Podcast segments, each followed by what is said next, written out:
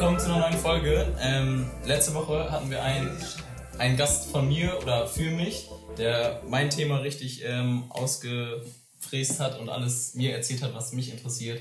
Und diese Woche haben wir einen in der Branche von Tom, also dem anderen Tom. Und ähm, das ist nämlich so ein bisschen die Festivalbranche, die jetzt gerade auch sehr hart von Corona betroffen ist. Und ähm, ja, stell mal vor, wie wir hier heute vor uns sitzen haben. Wir sitzen hier mit dem Mike, mit dem Mike Böse, ähm, Veranstaltungskaufmann, Eventmanager, äh, Booker in Oldenburg und vielleicht kennt ihr den Mike ähm, von den ganzen Holy Partys, Club Bizarre, diverse Veranstaltungen in Oldenburg und den lieben Herrn Jan Meiners. Schönen guten Tag, schön, dass ihr da seid. Ich freue mich sehr.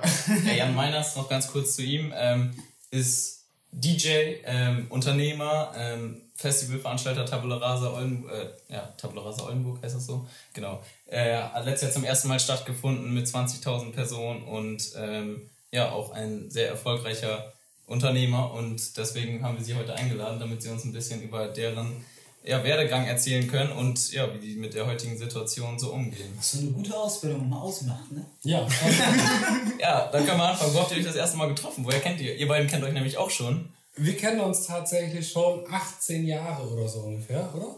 Du bist mein Gehirn. Also wenn du 18 Ja, warst, glaube ich. ja. es war, ja, 18, äh, 2002, äh, kennengelernt in Twister Dance in Sande. Mike war damals schon äh, heftig im Geschäft und zwar mit seinen Black Paradise Partys. Das waren tatsächlich so die größten und angesagtesten äh, Black Music Partys zu der Zeit. Über 100 Events, äh, ja, innerhalb kürzester Zeit in sämtlichen Großraumdiskotheken, angesagten Clubs und überall hat Mike aus dem Boden gestampft damals. Und ich äh, war tatsächlich noch äh, privat unterwegs den Abend. Ähm, Aber nicht als DJ? Gesagt, nee, nicht als DJ, nicht in der Veranstaltungsbranche. Hab mal ein paar kleine Privatpartys geschmissen. Ähm, ja, hatte Bock auf einen Job. So, Mike war da am Start. Ähm, ja, und äh, mich hat das eh schon immer voll fasziniert. Ähm, ich kannte die meisten Leute halt vom Privaten weggehen. Hab Mike den Abend kennengelernt, habe ihn ganz stumpf gefragt, ähm, ob ich bei ihm arbeiten kann. ich habe natürlich sofort sein Potenzial erkannt. Genau. Sofort zugesagt, ohne großes Vorstellungsgespräch. Und dann hatte ich äh, auch schon den direkten Einstieg in die äh, Karrierewelt als Flyerverteiler. Als Flyerverteiler. Das ist diese Geschichte mit dem Tellerwäscher bis zum Millionär. Die hat Jan jetzt perfekt nachgemacht. Das klingt fast wie bei uns, Mike. Ja, ganz. Und mein erster Job war sogar Tellerwäscher in Böhmerstedter Krug. Ja, Ja, das ist äh, ja geiler Spargel. ja geiler Spargel, genau. So fängt alles an, ja. Ja, so fängt Aber alles Jan war an. damals auch erst elf. Nee, geil, was du? Nee, 16 war ich. Ja, ist ja elf. Äh, äh, die Partys waren ab 18 im Twister. Ich äh, war halt so ein bisschen größer gewachsen, kam dann irgendwie rein und hatte tatsächlich dann auch direkt den Job. Aber war denn deine Intention damals schon Veranstalter zu werden? Oder was wolltest du damals werden, als du ihn das erste Mal getroffen hast? Was war dein, was dachtest du, Ahnung, dass du also mal werden tatsächlich bin ich ziemlich äh, äh, open-minded da reingegangen. Also an der Cola kannst du nicht gelegen haben. Ich habe so schlecht bezahlt. Ja, tatsächlich. genau. äh, äh, damals gab es ja noch keinen Mindestlohn und das äh, hat Mike tatsächlich auch äh, komplett ausgenutzt. Dafür ich durftest habe du mit aber, 16 auf die Partys gehen. ich durfte mit 16 Hat auf nicht die geschadet. Partys. Er hat, wer weiß jetzt. Ja? Genau, ich durfte mit 16 auf die Partys. Ich habe neben der Schule einfach ein bisschen Geld verdient. Ähm, war bei Mike damals angemeldet, habe ein bisschen Kohle verdient. Alles war prima. Ähm, in die spätere Richtung. Eigentlich wollte ich ursprünglich mal Architekt werden. Ähm, ist dann aber ja, leicht abgedriftet, der Berufswunsch. Leicht? Aber in Du bist der, doch Eventarchitekt jetzt. Ist doch alles. Genau, so ab und zu mache ich mal sowas, aber tatsächlich äh, jetzt eher äh, privat anstatt geschäftlich. Und ähm, ja, dann ist es einfach so gekommen. Und äh, später bin ich dann halt als Praktikant irgendwann mal, als ich ein Schulpraktikum machen sollte, habe ich Mike natürlich auch direkt gefragt, weil ich eh äh, in der sehr kleinen und jungen Firma war. Ähm, die bestand damals tatsächlich eigentlich nur aus äh, zwei PCs. Äh, unser Kumpel Carsten saß gegenüber, dann war Mike im Büro. Mike hat eigentlich so die Arbeit gemacht und wir waren da. Und ähm, Er hat ja, sich relativ schnell hochgeschlafen. ich habe mich relativ schnell hochgeschlafen. Äh, Wir haben immer mega viel Spaß gehabt. Das war eigentlich das Wichtigste damals. Äh, Reich geworden ist davon äh, keiner, weder Mike noch wir. Äh, Das war auf jeden Fall sehr viel. Noch nicht mal das Finanzamt. Noch nicht mal das Finanzamt, weil wir einfach nicht übrig war. keine Steuer Ja, gezahlt. genau. Aber tatsächlich, es war einfach sehr viel positiver Spirit damals, sehr viel Optimismus. Und der hat uns damals getrieben und das ist eigentlich auch einer der Hauptmotoren, warum wir das heute noch machen. Ähm, hätten wir jetzt Geld verdienen wollen auf Zwang und in Masse, dann wären wir in irgendeine andere Branche reingegangen. Äh, aber tatsächlich, man muss sehr, sehr viel Optimismus mitbringen und Idealismus, Leidenschaft. Optimus, genau, äh, musikalisches Verständnis, äh, man muss mit Menschen umgehen können und dann kann man in die Veranstaltungsbranche. Und ähm, ja, auch wenn es jetzt gerade harte Zeiten sind, aber es macht immer noch äh, jede Menge Spaß. Ähm, und ja, wir tauschen uns immer noch regelmäßig aus, arbeiten zusammen. Und ja. Ja, heute seid ihr ja so ein bisschen Konkurrenten, aber halt immer noch Freunde. Und jetzt sitzen wir hier an meinem Tisch, gerade in so einer Zeit, finde ich das echt äh, eine coole Sache auf jeden Ich Fall. glaub, wir waren das ja auch mal und haben gemerkt, dass es zusammen, ich glaube, für beide Seiten einfach cooler ist. Und wir so auch alt genug sind äh, und wir auch auf Augenhöhe sind, warum sollen wir dann uns da das Leben schwer machen? Im Gegenteil. Wir haben ja eine geile Vergangenheit hinter uns und warum soll man wegen zwei, drei Jahre das jetzt alles wieder wegwerfen, was wir uns da aufgebaut haben? Also, Genau. Wir hatten mal so, so unsere spätpubertäre Genau. äh, äh, Auseinanderlebungszeit. Ähm, das hat auch einige Momente gedauert. paar graue Haare mehr. paar graue Haare mehr gehabt beide, ähm, aber am Ende haben wir uns tatsächlich auch gerade, äh, ja, weil wir einfach viele Themengebiete haben, die sich äh, wirklich gut kombinieren lassen und, und zusammen geht das wirklich äh, einfacher, besser und deswegen mittlerweile, ja, laden wir uns wieder zum Schnitzel ein und alles läuft. Ähm, wie unterstützt man sich denn als Veranstalter gegenseitig in so einer Zeit vor allem auch? Also ich weiß, äh, ihr macht, habt ihr schon mal eine Party zusammengeschmissen oder wie läuft das dann genau? Also wie kann man sich das vorstellen, dass ihr gegeneinander supportet? Ja, zum Beispiel war das der Fall auf dem Stadtfest Oldenburg. Da haben wir zusammen die Kurwegstraße, die, die House Destroyer Stadtfest äh, Stage gemacht. Da haben wir uns super kombiniert. Bei Mike kam wirklich das, das äh, Logistische, äh, äh, die Gastronomie, von uns die Technik, äh, die Mucke natürlich und die Leute von Bremen. Das Marketing von uns und Bremen Next natürlich im Nacken, wo wir unsere Radiosendung haben als House Destroyer. Und ähm, Schleichwerbung? Nö. Nur weil die halt äh, Das kostet Samstag Minimum, äh, Monat von 50 Euro. 22 Uhr bis Mitternacht läuft, das weiß ja eigentlich auch jeder. Bezahlter Werbespot.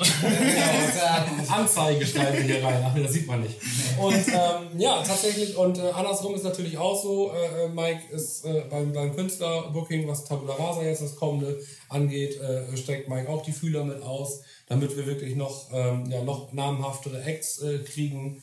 Und ähm, ja, Man spricht sich halt auch ab und man ja, berät sich gegenseitig. Jeder hat ja auch ein riesen Netzwerk. Jan, ja, das ja bei Weitem jetzt auch äh, mindestens von mir. Und äh, da hat man immer wieder Schnittstellen, wo man sagt, da kennt der eine den anderen besser. Dann hat man auch gegenseitige Meinungen, kann sich Ratschläge geben. Also das ist schon, und vor allem kann man sich absprechen, sodass alles nicht gegeneinander laufen kann. Und Du machst, du machst Künstlerbooking, Mike, ne? ja. Wie läuft denn das ab? Wie, wie bucht man denn jetzt so einen Künstler? Ich würde jetzt gerne David Getter bei mir auf der Hausparty haben. Wie verfährt das? genau? Rufst du den dann einfach an? Wenn du Oder? danach fragst, würde ich dir erstmal sagen, dass das eher schwierig wird. Aber nein, also das wird natürlich nicht funktionieren. Obwohl Jan ja, glaube ich, sogar fast die Handynummer hat oder hatte oder keine Ahnung, auf jeden Fall mal engen Kontakt hat.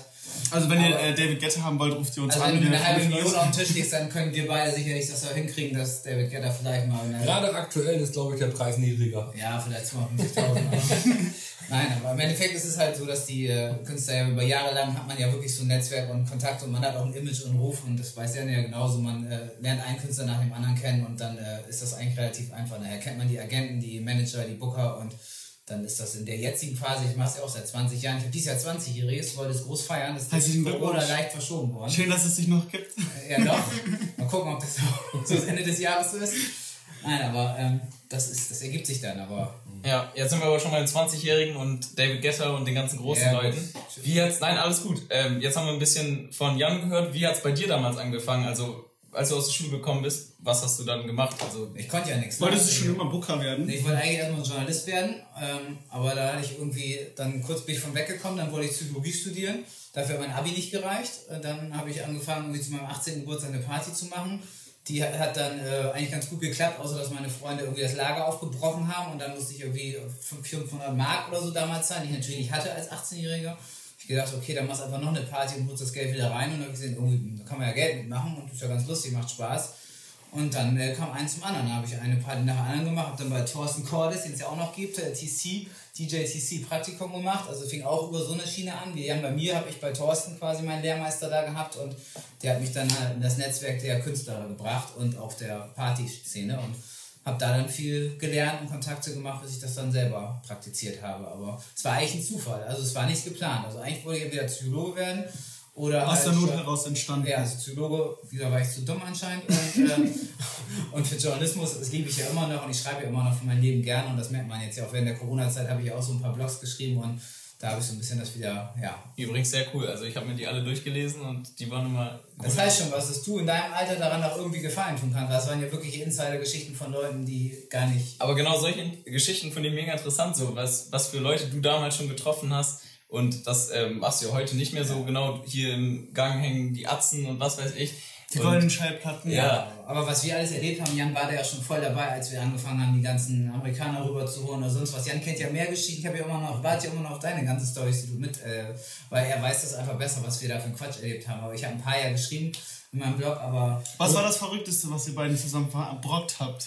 Die verrücktesten, es waren einfach unfassbar viele. Äh, es waren auch viele hirnrissige Aktionen, die uns irgendwie fast Kopf und Kragen gekostet haben. Also wir hatten irgendwie mal eine Party äh, in Nörten-Hardenberg unter Göttingen.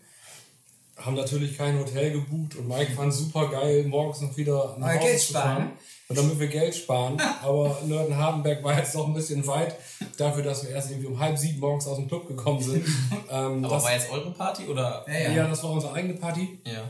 Und äh, das war halt äh, ja, eher gewagt, sag ich mal, die Rückfahrt. Ähm, dass wir dann irgendwo gepennt haben auf dem Rastplatz und uns den Arsch abgefroren. Also, das sind so eher die wir harmlosen. waren jung und brauchten das Geld. Dann gab es aber auch tatsächlich so die richtig unterhaltsamen äh, Tourneen. Ähm, einmal war ich äh, mit dem Agro Soundsystem, ähm, äh, Crazy Daisy. Sido. Mit Sido und äh, Harry und DJ Style Wars. Ähm, äh, Crazy Daisy in Peine.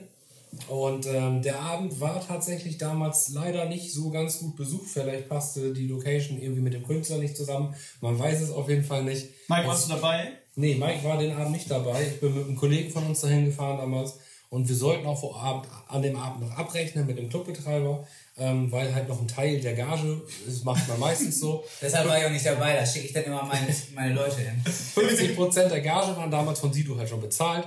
50% wurden am Abend in Bar halt abgerechnet gegen Rechnung, ganz normal. Das war damals so gang und gäbe. Und Weil ähm, man ja auch nie wusste, ob der Künstler wirklich kommt, ne? Genau, so. Und dann hatten beide Seiten irgendwie so ein bisschen Risikoabpufferung. In dem Fall war es allerdings leider so, dass ich dann die Gage abrechnen gehen wollte. Sido und seine Kollegen, super Kerle, echt ganz lieb, waren damals aber halt noch ein bisschen wilder als heute. Darum auch Agro Berlin, ne? Agro Berlin, äh, das ähm, ja, hat wirklich dem Namen alle Ehre gemacht. Ich kam wieder vom Clubbesitzer, der Laden war halt noch nicht so richtig voll und ich wollte den Jungs sagen, okay, das mit der Gage dauert noch ein bisschen, wir schieben die Playtime ein bisschen nach hinten. Leider steckte zu dem Zeitpunkt Sido schon mit dem Fuß in einer, in einer Glaskühlschranktür und die fanden geil, halt den Backstage-Raum umzumöblieren und dekorieren. Kreative Jungs halt. ne? Kreative Jungs definitiv, hatten auch echt ihren Spaß. Natürlich war das äh, dann schwieriger, tatsächlich den Rest der Gage rauszukriegen. Also haben wir es dann den Abend geschafft, dass der Clubbetreiber halt nicht mehr in den Backstage-Raum gegangen ist, sondern ich habe mit meinem Kollegen, der auch sehr wortgewandt ist, schöne Grüße an äh, Chris Pax, äh, Ja, auch dabei. Genau, und Ah, dann haben wir den Clubbetreiber einfach so lange belabert und in, in Gesprächen verwickelt, bis die Showtime da war und wir endlich abrechnen konnten. Wortwörtlich durch die Tür getreten dann. Ja, tatsächlich durch den Tisch und durch die Tür. War auch ein super Abend danach noch. Also der Club war noch voll. Ich denke mal, die haben das irgendwie über eine Haftpflicht geregelt. aber, aber solche Abende gab es halt auch. Oder äh, Mike da, äh, hat damals irgendwie nicht auf die Landkarte geguckt und wir hatten eine Show von MVP in Osnabrück. Im Orlando Palais war ballervoll der Laden. Alle Leute sind richtig abgegangen. Äh, MVP mit Rocky Your Body damals mit dem äh, Hit. Geil, ja. Und äh, in der Nacht hatten wir zwei Shows. Das macht man regelmäßig, wenn man so US-Acts hat. So in der Nähe eigentlich. In Eigentlich in der Nähe. Normalerweise sagt man so 100, 150 Kilometer. Das ist Fliegt man dann dahin oder fährt man schnell Nee, man fährt nachts äh, einfach mit dem Bus. Also wir hatten so einen Sprinter. Und dann äh, ja, bucht man zwei Shows. Dann hat man nämlich noch einmal Flüge aus Amerika. Also die, die Clubbetreiber Teilen teilen sich die Kosten, sind aber trotzdem so weit voneinander entfernt, dass sie sich nicht ins Gehege kommen. Den Habe ich auch Abend- wahrgenommen, ne? ja, da hast du dich echt gut drum gekümmert. Den Abend war es tatsächlich so, dass die beiden Clubs einmal in Osnabrück und einmal in Rotterdam lagen. also, Okay, also doch geflogen. Mit dem Sprinter. mit einem Sprinter sind wir geflogen, bei erlaubten 130 durch Holland. Aber Wir es war ja auch so, schneller gefahren. Showtime in der, oder Rotterdam, die Holländer feiern ja sehr lange und spät. Deshalb habe ich es ja so gelegt, ganz sozial, dass er erst um drei in Rotterdam sein sollte. Oder halt. Ja, ja, um äh, Viertel nach fünf waren wir dann da. äh, Mike und ich, wir waren tatsächlich, also... Äh, Ich war nicht da, oder? Doch, du warst auch da. In Rotterdam? Ja, das war der Club. Ähm, wir waren die einzigen Weißen. Okay. So, das Mutig. macht ja eigentlich nichts. Aber man Aber macht was, wenn man um Viertel nach fünf in Rotterdam in so einen Underground-Club kommt und alle komplett aggro sind. Ähm, aber hat trotzdem geklappt. Danach waren alle happy, die Show war gut, der Club war ja auch noch voll. Die haben ja alle gewartet. Aber solche Aktionen haben wir eigentlich ähm, ja, öfter erlebt. Der Sprinter war dann noch heile später oder haben die den dann zerstört? Nee, nee, da war alles heile. Rotterdam war super, Hotel war klasse. Aber die. Sprinter waren regelmäßig kaputt. Also wir Ja. hatten ja jedes Wochenende irgendwie eine Tour mit Amerikanern und wir haben es immer geschafft, entweder unser Fahrer oder irgendwelche Gäste oder irgendwelche Fans. Also irgendwie war der Sprinter, also wir haben auch nie Geld verdient mit der ganzen Kacke, weil wir immer irgendwas zerstört haben. Entweder haben unsere Künstler was zerstört, Hotelzimmer oder irgendwelche anderen Sachen oder wir haben was zerstört. Also mit Black Music, das war schon äh, eine sehr lehrreiche, spannende Zeit, aber ähm, geldmäßig nicht so ganz richtig gut. Und wie lange habt ihr es dann getrieben so? Und äh, bis ihr dann. Na, Ja, ich, ich bin ja dann irgendwann mit Nils in die, in die Hausrichtung gestartet. Äh, Mike ist dann nach Hamburg gegangen zu Contra Records. Äh, Scooter, genau. gemacht. Genau, Scooter gemacht und äh, wir haben hier so unser Unwesen getrieben, damals das Passion gegründet, den Club. Um, um eine Jahreszahl mal Das zu- war 2009 haben wir das Passion gegründet, 2007, 2008 haben wir House Destroyer vorher Habe ich gegründet. mit 14 auch schon drin getanzt, mit dem Ausweis von meinem Bruder. Aber pst, nicht erzählen. Eieiei, hätte ich das gesehen. Waren, waren coole Partys. Waren sehr coole Partys. ja, cool.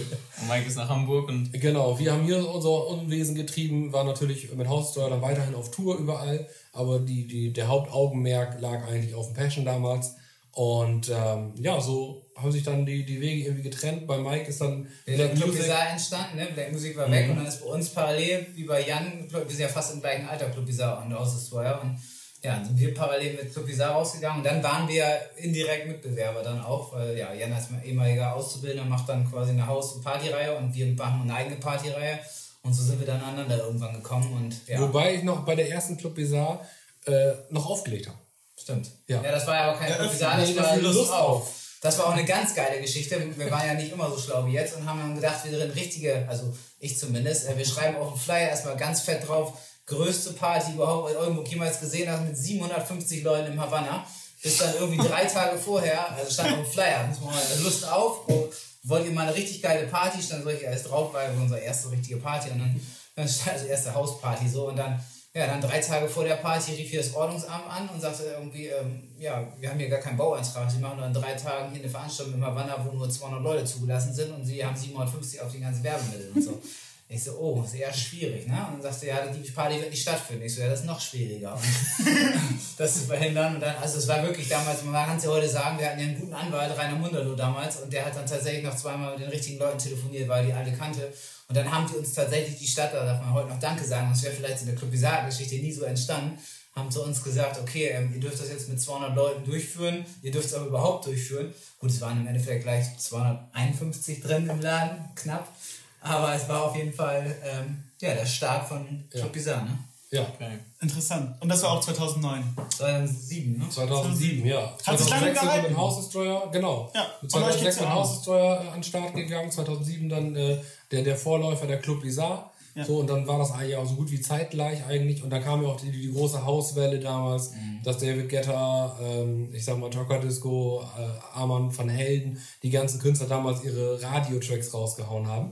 Und ähm, ja, und mit dieser Welle sind wir eigentlich äh, äh, relativ zügig äh, auch wenn es unsere Leidenschaft war, vom, vom Hip-Hop, vom RB, äh, natürlich äh, in das andere Gefilde gekommen.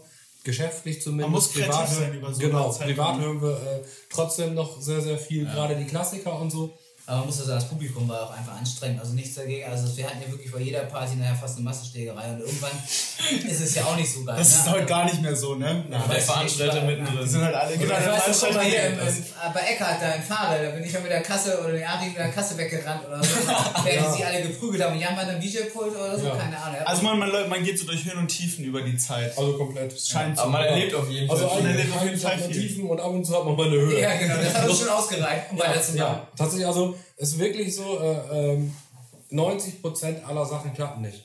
Am Anfang, ja. Also wir haben Ja. die ersten Jahre echt nur Lehrgeld gezahlt. Was war ähm, so der größte Fehler, den ihr in der Karriere gemacht habt, Oder wo ihr am meisten draus draus gelernt habt. Wo ich am meisten oder äh, Weil 90% ist viel, so da passiert ja schon was dann Ja, wahrscheinlich, ne? also das, äh, was mich am meisten angefressen hat von allen Projekten, die ich angefangen habe, weil einfach die Konstellation mit den Kollegen quasi nicht passte. Das war damals das Furies.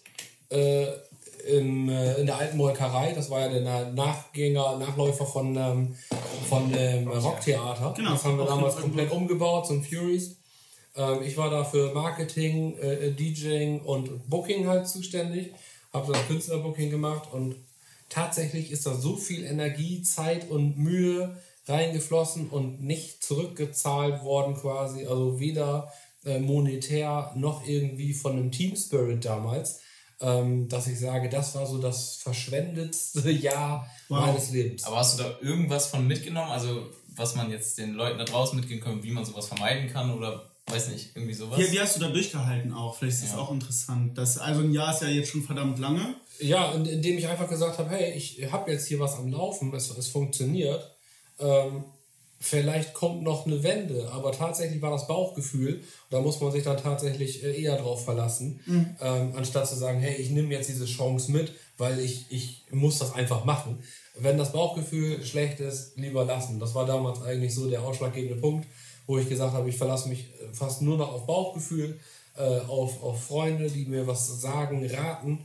Ähm, wenn ich selber irgendwas nicht checke, das kommt ja auch ab und zu mal vor, man ist ja nicht allwissend. Ähm, und wenn das dann passt, dann mache ich was und wenn ich da richtig Bock drauf habe. Ansonsten alles andere lasse ich mittlerweile komplett liegen. Ja, wow. Krass. Ja, cool. Aber das, ist guter Tipp. auch so ein bisschen, ähm, weil wenn man, wenn man ein gutes Bauchgefühl hat, dann macht man es ja auch gern und dann lebt man es auch ein bisschen. Und Das merkt der Gast am Ende auch tatsächlich. Ja. Wenn du selber Bock drauf hast und auch auf Kleinigkeiten achtest und so. Das ist, glaub ich, wichtig, ja. äh, Das geht wirklich von, äh, ob man irgendwo, ich sag mal, eine Privatfete mit organisiert oder bis zum großen Festival. Der Gast merkt das am Ende. Und das passt sehr gut zu unserem Thema oder unserem Namen, Podcastnamen auch. Lebt es oder lasst es, ist ja unser Podcastname Ja. und deswegen äh, wollte ich das gerade nochmal einbringen, aber Ich habe fast noch nie äh, so eine unkluge Entscheidung aus dem Bauchgefühl heraus entschlossen. So, ab, ja, okay, vielleicht ein, ein, zwei Mal, als wir mit den Jungs feiern waren, aber in der Regel kann man sich auf jeden Fall darauf verlassen. ja. Und bei dir, äh, Mike, äh, du machst jetzt 20 Jahre Veranstaltungen, hast Jubiläum, da läuft man ja auch durch Höhen und Tiefen. Äh, was, äh, wie war das bei dir? Was war so äh, ein Fehler, an den du dich immer heute noch erinnerst und den so parat hast und sagst so, ach, aber ich habe daraus so viel mitgenommen und äh, habe da unheimlich viel Wissen rausgeschöpft. Boah, da gab es bei mir eigentlich so, weil ja auch in 20 Jahren sagst du schon, ist viel passiert, so zwei, drei Schlüsselerlebnisse, aber um das mal ganz kurz anzureißen, also sind drei Sachen, glaube ich, die, die alle sehr lehrreich waren, aber im Endeffekt auf die gleiche, auf äh, die gleiche Message rüberbringen. Im Endeffekt ist es so, dass man, glaube ich, in der, in der Branche, das ist ja, man arbeitet mit Emotionen und mit Menschen und wenn man mit Menschen arbeitet, dann ähm, ja, ich sag mal so, dann äh, leiden einen selber auch manchmal Emotionen und das ist manchmal die Gefahr. Also zum einen bin ich manchmal zu euphorisch gewesen, weil ich mich irgendwie ja, euphorisieren habe lassen und natürlich auch das, was Jan sagte, liebe, was ich tue und dann aber irgendwann vergessen hat, dass es halt gar nicht mehr realistisch ist, was man da gerade, wo man sich so rein, rein gedacht hat. Also dass man irgendwann den Kopf, dann, man muss halt immer wieder die, die Rationalität walten lassen. Ne? Das war auch die Sache mit uns damals. Also man hat irgendwann angefangen, Sachen zu machen, nur um jemand anders zu ärgern oder um jemand anders schneller voran. Also man hat sich falsch von falschen Le Sachen leiten lassen. Ne? Also als seriöser, als professioneller Veranstalter muss man sich von kaufmännischen Entscheidungen leiten lassen und nicht von Emotionen, die man hat.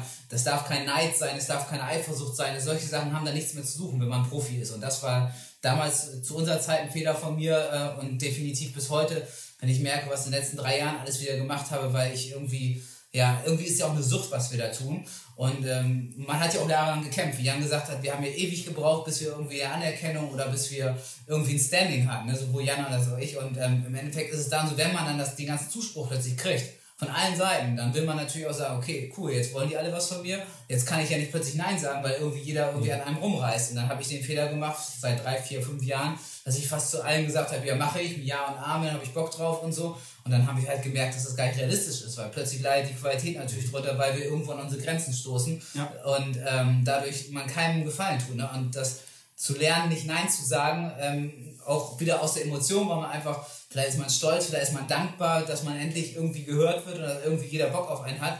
Da muss man aber auch irgendwie trotzdem dann wieder klar denken und sagen, okay, man, du machst dich jetzt irgendwie nicht cooler, wenn du jetzt alles annimmst, weil du musst dich ja auch manchmal rar machen, du musst auch manchmal klare Grenzen zeigen, aber wenn du zu einem Jahr einen Amen sagst, dann äh, ja, führt das auch wieder zum kompletten Chaos und dann kannst du deinem eigenen Anspruch nicht gerecht werden. ja. Das ist so das, was ich gelernt Ich habe. glaube, das kann man auch auf alles, über alle Branchen so übertragen, dass man. Ähm, Definitiv. Also auch wir mit unserem Podcast zum Beispiel, da sind auch manchmal Punkte oder generell, wenn ich Ideen habe, ich bin auch immer sehr ideenreich und setze gerne Projekte um, ob es kleine oder große sind, da komme ich auch manchmal an Punkte, wo ich so denke, so, oh, ist das nicht ein Stückchen zu groß jetzt für mich? Oder wo an manchen Tagen denke ich so, geil, voll die geile Idee und an anderen Tagen denke ich so, nee, Mann, lass, lass ich lieber, weil das ist zu groß für mich oder das ist das Falsche für mich und so. Und gerade wenn man so Riesenveranstaltungen, jetzt Vagabunden hattet ihr jetzt geplant und, oder du planst das Tabula Rasa, ähm, da hat man bestimmt auch so Tage, wo man so sagt, so, Alter, das ist doch eigentlich Wahnsinn, was ich hier mache, das kann gar nicht klappen oder wo man zweifelt an sich selber oder an der Idee, die man hat und was ist, wenn das alles nicht klappt, so, wie kommt man über solche Zeiten hinaus oder ähm, wie geht man damit um? Das ist ganz, ja, tatsächlich äh, ist das eine Dauerachterbahn. Äh, das kann tatsächlich auch äh, über Wochen gehen, dass ein Tag im Wechsel geil ist und der andere denkst du, äh, jetzt zieht eine Gewitterwolke auf und du vergräbst dich an der Erde. Ähm, das ist in dem Geschäft, man muss ein unfassbar dickes Fell haben, auch was äußere Einflüsse angeht, äh, was, was Neider angeht. Ähm, mir haben Leute äh, im Vorfeld schriftlich äh, schlechtes Wetter gewünscht. Wow, Ähm, echt? Äh, ja, tatsächlich. Dass ich damit komplett über Kopf gehe. Ähm, also richtig, richtig heftig. Da muss man so ein dickes Fell haben, trotzdem freundlich antworten. So und genau die gleichen Personen, die damals so gegen das Festival waren, äh, leihen mir heute fürs nächste Festival kostenlos deren LKWs. So, und tatsächlich ähm, glaube ich, wenn man immer am Ball bleibt und immer weiter für die Sache kämpft, wenn man weiß, dass sie funktioniert und, und kalkulierbar ist natürlich, dann ähm, schwingt man auch andere Leute mit um. Das äh, geht von, das fängt bei der Behörde an, mit dem man wirklich ganz eng zusammenarbeiten muss, äh, wirklich über Wochen und Monate. Das heißt, man tauscht sich aktiv aus. Das geht bei, bei Festivals über die Anwohner, über die Künstler, das eigene Team. Man muss wirklich einen enormen Team-Spirit aufbauen. Ähm, das Team muss innerhalb kürzester Zeit damals musste mein Team halt zu einer richtigen Familie zusammenwachsen, was auch Gott sei Dank äh, passiert ist. Also ähm, egal mit was für einer kranken Idee ich um die Ecke komme, die setzen sich jetzt einfach hin und wir machen das. So, weil äh, alle jetzt irgendwie infiziert sind. Äh, alle sind tatsächlich auf ihrem eigenen Gebiet äh, äh, inselbegabt, den hört's bei mir. Also ich habe halt für jedes Themengebiet äh, jemanden bei mir in der Crew, der was das perfekt umsetzen kann. Ähm, und ohne diese Family, die man dann um sich rum baut, würde man auch diese ganzen Täler nicht schaffen. Also ich zumindest nicht. Ich äh, äh, wäre dann einfach kläglich gescheitert ohne das Team im Nacken. Ähm, man hat zwar über die letzten 16, 18 Jahre äh, viel Wissen aufgebaut, aber man kann natürlich nicht alles. Und man ist ja auch schon öfters gescheitert. Man ist natürlich auch schon öfters gescheitert. Also ich habe auch schon mal ein Open Air in Sand gesetzt im wahrsten Sinne des Wortes. Das war 2013. Ähm, und äh, da waren halt nicht irgendwie 1500 Besucher wie geplant, sondern nur 600, weil äh, das waren irgendwie nur 10 Grad im August. Und äh, genau solche Sachen kann man halt auch haben. Und trotzdem traut man sich nochmal. Genau, ich habe äh, danach gesagt, okay, Open Air lässt du komplett die Finger von. So, ähm, aber Hat gut geklappt. ja, hat gut geklappt. Also tatsächlich, ähm, ja, ich, ich Was, was ist das größte äh, Veranstalter oder größtes Festival in Niedersachsen oder nee, nee, in, Norddeutschland? äh, eigentlich in Weser-Ems aktuell. Natürlich Deichbrand, Hurricane. Also es gibt natürlich noch Festivals, die äh, ein paar Ecken größer sind. Ähm, aber ich sag mal, mit dem ersten Jahr 20.000 ausverkauft war ich schon ziemlich zufrieden, äh, muss ich ja ganz ehrlich sagen. Und äh, ja, da ist auf jeden Fall noch Luft nach oben. Und tatsächlich, also ich habe mir einen mehrjährigen Plan gemacht mit meinem Team. Wo soll es hingehen? Was ist unsere Grenze? Äh, wir können auch nicht unendlich wachsen. Es gibt die Infrastruktur nicht her. Mm, Aber das Konzept ist natürlich so aufgebaut, dass wir von 18 bis 98 ziehen.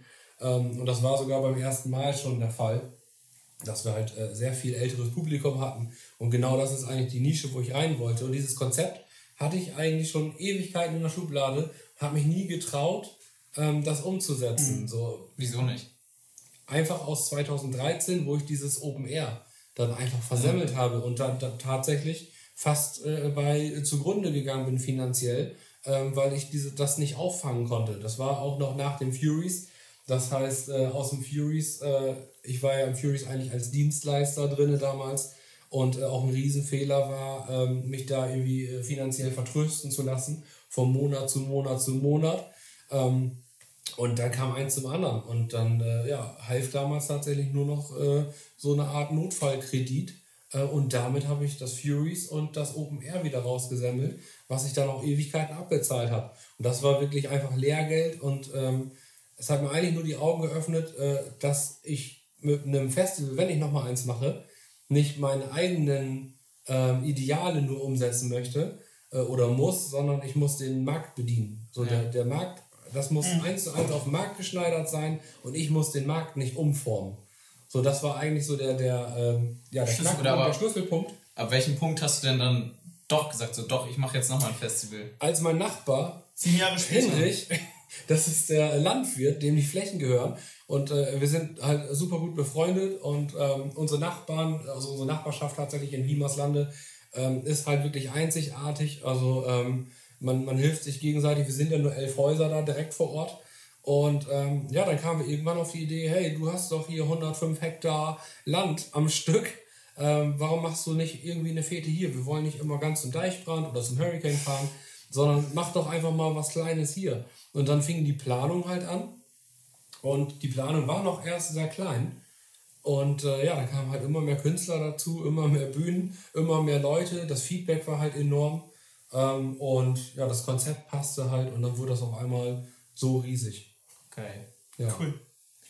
Hast du noch was zu den Punkten, an denen man, wo wir eben angefangen hatten, ähm, wo man ja an Scheitern denkt oder an die Hoffnung aufgibt, hast du da noch was hinzuzufügen, so was bei dir so dann dir weiterhilft oder wo du dich dann motivierst? Also ich finde es ganz schlimm, hat Jan ja eben so gesagt, ähm, die Abhängigkeit vom Wetter. Ne? Also wir sind ja, glaube ich, beide Perfektionisten, Workaholics und irgendwie Nerds und wir können ja, wir sind ja auch Kontrollfreaks und wollen zumindest alles das, was wir machen, auch, ähm, ja, dass das dann auch im Endeffekt funktioniert und umgesetzt wird. Und dann kommt das Wetter und macht einfach alles kaputt. Und da geht jeder anders mit um. Ne? Also mich hat das schon zu diesen Holy-Festivals, wir haben ja mal auch irgendwie 20 Holy-Festivals in den letzten fünf Jahren gemacht und also ich war ja nicht kein, kein normaler Mensch mehr, wenn ich die auf, eine Woche vor der Party gesehen habe, es könnte regnen, es regnet, man guckt ja nur nach, nach Regenwahrscheinlichkeiten und schläft dann auch scheiße, wenn man dann irgendwie eben halt 5000 Tickets verkauft und dadurch kann ja die ganze Mühe umsonst gewesen sein und das ist so das, was mich am meisten, äh, ja, ich sag mal so psychisch irgendwie kaputt gemacht hat, dass egal wie gut ich meinen Job mache, ich immer noch abhängig bin von was, was ich nicht beeinflussen kann. Und deshalb halt hätte ich die Eier nicht, also nochmal Chapeau vor Jan, also da hört es bei mir dann auf. Also ich hätte das, diese Zeit vor dem Tabula Rasa, hätte ich mir erhängt, glaube ich. Also ich hätte es einfach, äh, das Risiko, ich habe da ja auch Familie und Kind und anderem und dran. Also ich hätte das, ich habe die Eier nicht gehabt, um zu sagen, ich gehe jetzt all in. Also wenn es schief gegangen wäre, wäre ja auch ein bisschen Mittel gewesen. Und wenn es komplett durchgeredet hätte und ähm, da muss man höchsten Respekt vor haben. Wer sowas macht, der das auch äh, mehr als verdient, dass es dann auch funktioniert. Und das, äh, ich habe gesagt, eine Klasse drunter, alles gut. Solange ich es nur überschauen, überblicken kann, so, da bin ich noch im Spiel. Aber in der Liga habe ich gesagt, das muss ich nicht haben. Das, also da muss man ein Typ für sein. Jan ist ja immer schon so einer gewesen, der ähm, ja auch wirklich da recht, wie soll man nicht sagen, stumpf, aber auf jeden Fall ganz mutig vorangegangen ist. Und ja, das wird dann am Ende auch belohnt, ne? wie man Aber- sieht. Ich habe gesehen, ihr verkauft jetzt Regencapes auf dem letzten Holy Festival. Hatten wir letztes Falls das, falls das Wetter nicht beständig ist. Also ganz Hatten wir letztes Genau. Mal gemacht, ja. Hatten wir auch tatsächlich vorrätig. Ja. Ähm, in einem Container. Ähm, Ganz Container voll. Von einem 20.000 befreundeten, Leute. sogar tatsächlich mit einem äh, äh, anderen Festival gebrandet. Äh, aus Belgien habe ich die noch geholt, Anhänger. Ähm, tatsächlich. Äh, einfach nur, um die da zu haben. Für den Fall der Fälle. Ähm, es geht ja nicht nur bei Regencapes los, sondern wir haben äh, äh, ja, Evakuierungskonzepte, wenn mal ein Gewitter aufzieht. Stress. Ähm, also richtig Stress. Auch im. Voraus. Im Und wenn das Voraus. Wetter nicht gut wird, dann steht man Wir, noch wir mehr so planen unter eigentlich auch, Mike, also wir planen halt unsere Veranstaltung immer aufs Schlimmste. Wow. Ähm, das ist Wie schläft man nachts? Manchmal gar nicht tatsächlich. Du wachst äh, schweißgebadet auf. Das hatte ich auch äh, öfter tatsächlich natürlich im Voraus, weil das einfach eine Größenordnung war. Das war wirklich all in. Wow. Wäre das äh, äh, schief gegangen, wäre ähm, alles vorbei gewesen tatsächlich.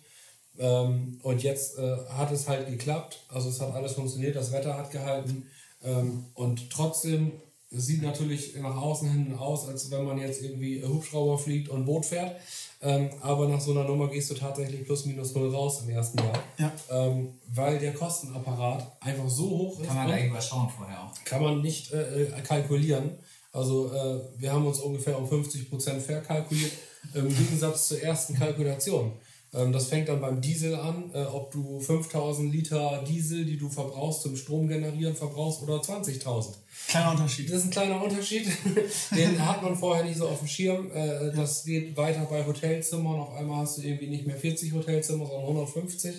Ähm, Der Rattenschwanz ist halt ewig lang und das ist halt das erste Jahr, das ist das Erfahrungsjahr. Wie geht ihr damit um? Also Mit dem ähm, Stress. mit dem Stress und wie reguliert ihr das? Weil ihr könnt jetzt ja nicht das Ganze ja immer nur in, äh, unter dieser vollen Belastung äh, Gas geben. Man muss ja irgendwie dann sich auch wieder regulieren und ausgleichen und irgendwie den Pol finden. So wie, wie regelt ihr das?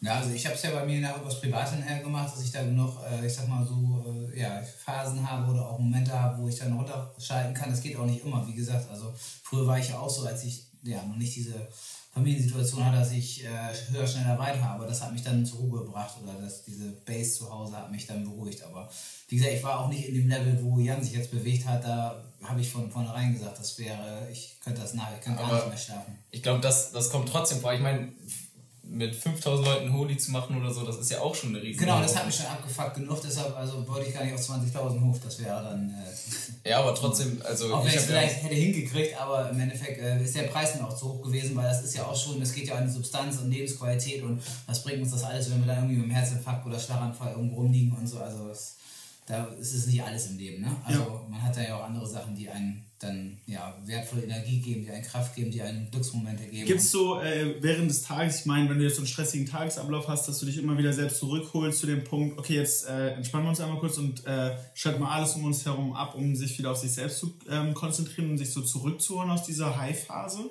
Das ist ja wie ein Rad, ne? Man steckt ja eigentlich immer drin und wird immer wieder reingeholt. Und das meine ich ja. Das, da muss man schon, also ich war nie ein Typ für Yoga und Meditation, habe ich alles ausprobiert.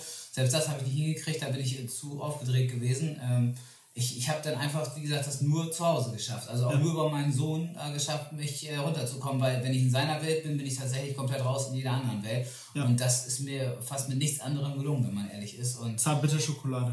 ja, das ist höchstens äh, nur zu nerven, kurz Kompensation, aber im Endeffekt gibt es da kein Geheimrezept. Eigentlich müsste man immer mal zwischendurch eine Stunde auf dem Spaziergang machen oder mal sowas halt machen, aber das ist ja unrealistisch, das wenn man sich vornimmt. Bei uns klingelt ja fast den ganzen Tag das Telefon, ne? Also ich glaube, das geht uns beiden gleich. ja, du hast ja jetzt kein Kind, wie machst du das dann? Ähm, ich habe meinen Tag anders getaktet. Ähm, also zum Tabula Rasa äh, bin ich halt auch extrem grau geworden. Ähm, und das ist einfach nicht nur so ein Sprichwort, sondern man, äh, ich bin da mit 31, 32 komplett grau geworden äh, in der Vorzeit, weil einfach das Stresslevel so enorm war. Ähm, ja, das war das allererste Festival. Die äh, Genehmigung äh, äh, seitens der Behörden habe ich bei mir aus dem Briefkasten gezogen. Also natürlich, wir haben da zusammen drauf hingearbeitet und die Behörden haben auch gesagt, okay, Herr Meiners, Sie bekommen die Genehmigung, weil Sie sind gut vorbereitet, Sicherheitskonzepte, alles passt. Aber wir prüfen halt nochmal nach. Macht ja auch Sinn, weil in der Größenordnung muss auch alles sicher sein. Ähm, aber ich habe die Genehmigung tatsächlich erst aus dem Briefkasten gezogen, als hinter mir der erste LKW mit Bauzaun vorbeigefahren ist. Und ähm, solche äh, Kamikaze-Aktionen, also das war wirklich äh, ganz knapp die Nummer. Wir hatten super Glück mit dem Wetter. Und äh, mittlerweile ist eigentlich mein Ausgleich, ich stehe morgens um 5 Uhr auf, mache mir eine To-Do-Liste, was ich über den Tag ähm, ja, abarbeiten muss, worüber muss ich nachdenken. Dann fahre ich ins Schwimmbad um 6 Uhr, 5 vor 6 stehe ich morgens am Freibad. Das ist früh. Das ist sehr früh, sehr kalt, heute Morgen 8 Grad. Ähm, dann springt man da ins Wasser, schwimmt eine Stunde durch, powert sich mal eben richtig aus. Ähm, in der Zeit denke ich nach über alles, was den Tag anfängt. Dann schlafen alle immer noch, wenn ich aus dem Wasser komme. Bin aber schon vom Mindsetting her vorbereitet. Fahr zum Bäcker, hol mir eben ein paar Brötchen, Frühstück mit meiner Frau. Ähm, und dann geht es in den Job rein. Und je eher man anfängt und vor allen Dingen auch frisch anfängt, desto eher ist man durch. Das heißt, äh, an manchen Tagen ist halt nachmittags dann wirklich einmal äh, natürlich der, der Strom raus, weil man dann auch nicht mehr kann nach ein paar Stunden. Ähm, aber das ist sehr effektives und gutes Arbeiten. Ähm, und jetzt aktuell natürlich, man erspart sich viel Fahrerei äh, durch die Pandemie. Vieles läuft nur noch über äh, Zoom oder Skype oder äh, Teams, also Videokonferenzen. Kannst länger schwimmen morgens jetzt. Ich kann, äh, ja, ich, ich schwimme immer noch die Stunde, aber ähm, tatsächlich gehe ich Ja, halt so schwimmen kann ich. Wahnsinn, ne? und ähm, tatsächlich, also man ist ab 8 Uhr, wenn ich morgens im Büro bin, bin ich halt topfit. Man spart ja auch, man muss sich duschen zu Hause. Genau, das, das Duschen, ja, das Chlor, das setzt sich Das halt ist eine immer ein gute bisschen Idee. viel Ich glaube, ich probiere das mal aus. Ich habe ich hab den Schlossgarten direkt um die Ecke quasi von meiner Wohnung und ich glaube, da kann ich mal reindippen morgens. Ja, mach das. Aber-. Ich reportiere dir, wie das war. Aber jetzt schon halt die ersten sechs Stunden ist man effektivsten. Ja. Gerade, ne? Genau. Wie sieht das bei dir aus, Mike? Wie, wie sieht ein Alltag in, in, in deinem Leben aus? Also, Wie viel Auch Arbeit? 6 Uhr, ne? aber durch den Kleinen natürlich. Ne? Und dann äh, versuchst du die ersten eineinhalb Stunden dann schon mit dem Kleinen zu wie, spielen. wirst, wie wirst du geweckt? Mit Schreien oder Ja, äh, ja, für Spielen?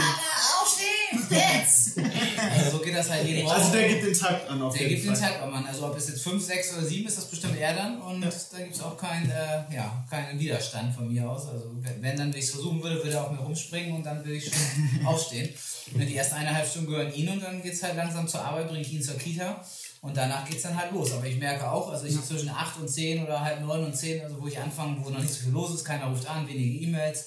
Und auch, ähm, wir haben noch nicht Mitarbeiter, sind noch nicht so viele am Start. Da kommt man dann erstmal rein und ist am effektivsten, die ersten drei, vier Stunden. Mir wurde mal von einer Meisterin gesagt, ich soll die ersten vier Stunden im Tag immer mit den Sachen machen, die am meisten Aufmerksamkeit, Kreativität und sowas erfordern. Nachmittags ist dann eigentlich nur noch quasi, ja, ich sag mal, To-Do-Liste von Sachen, die man stumpf abarbeiten kann. Ja. Aber die, die wichtigsten Entscheidungen, die größten Projekte, die, die kriegen, sollen in den ersten vier Stunden des Tages gefallen. Und- gefallen.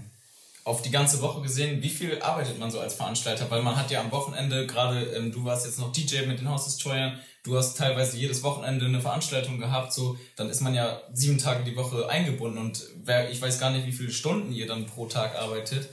Also kopfmäßig tatsächlich arbeitet man immer. Ja. So, du hast auch keinen Sonntag, du hast auch keinen Montag, du merkst eigentlich den Unterschied gar nicht. Ähm, außer, dass ich halt Samstag, Sonntags äh, äh, seltener, aber auch äh, oft ins Büro rüberwander. Ähm, und tatsächlich, man arbeitet eigentlich immer, also zumindest vom Kopf her. Ähm, ansonsten die Arbeitstage gestalten sich eigentlich ähnlich wie von einem normalen Arbeitnehmer, Arbeitgeber. Ähm, 9 to 5, sag ich mal, ähm, oder halt 8 bis 18 Uhr, also so Pi mal Daumen. Kommt aber halt auch sehr oft, äh, gerade in unserer Anfangszeit damals vor, da saßen wir irgendwie morgens um, um 2 Uhr noch im Büro und haben Infopost eingepackt. Das war Krass. der, der Vorgänger. Da gab es noch kein Newsletter. da gab es noch kein Newsletter und kein WhatsApp-Verteiler.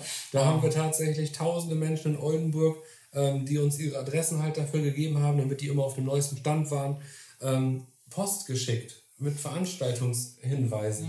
Das war noch vor MySpace. Glaubst du, sowas wird heute interessant sein? Ähm, weil das ist ja relativ oldschool wieder. Äh, Leute lieben Oldtimer.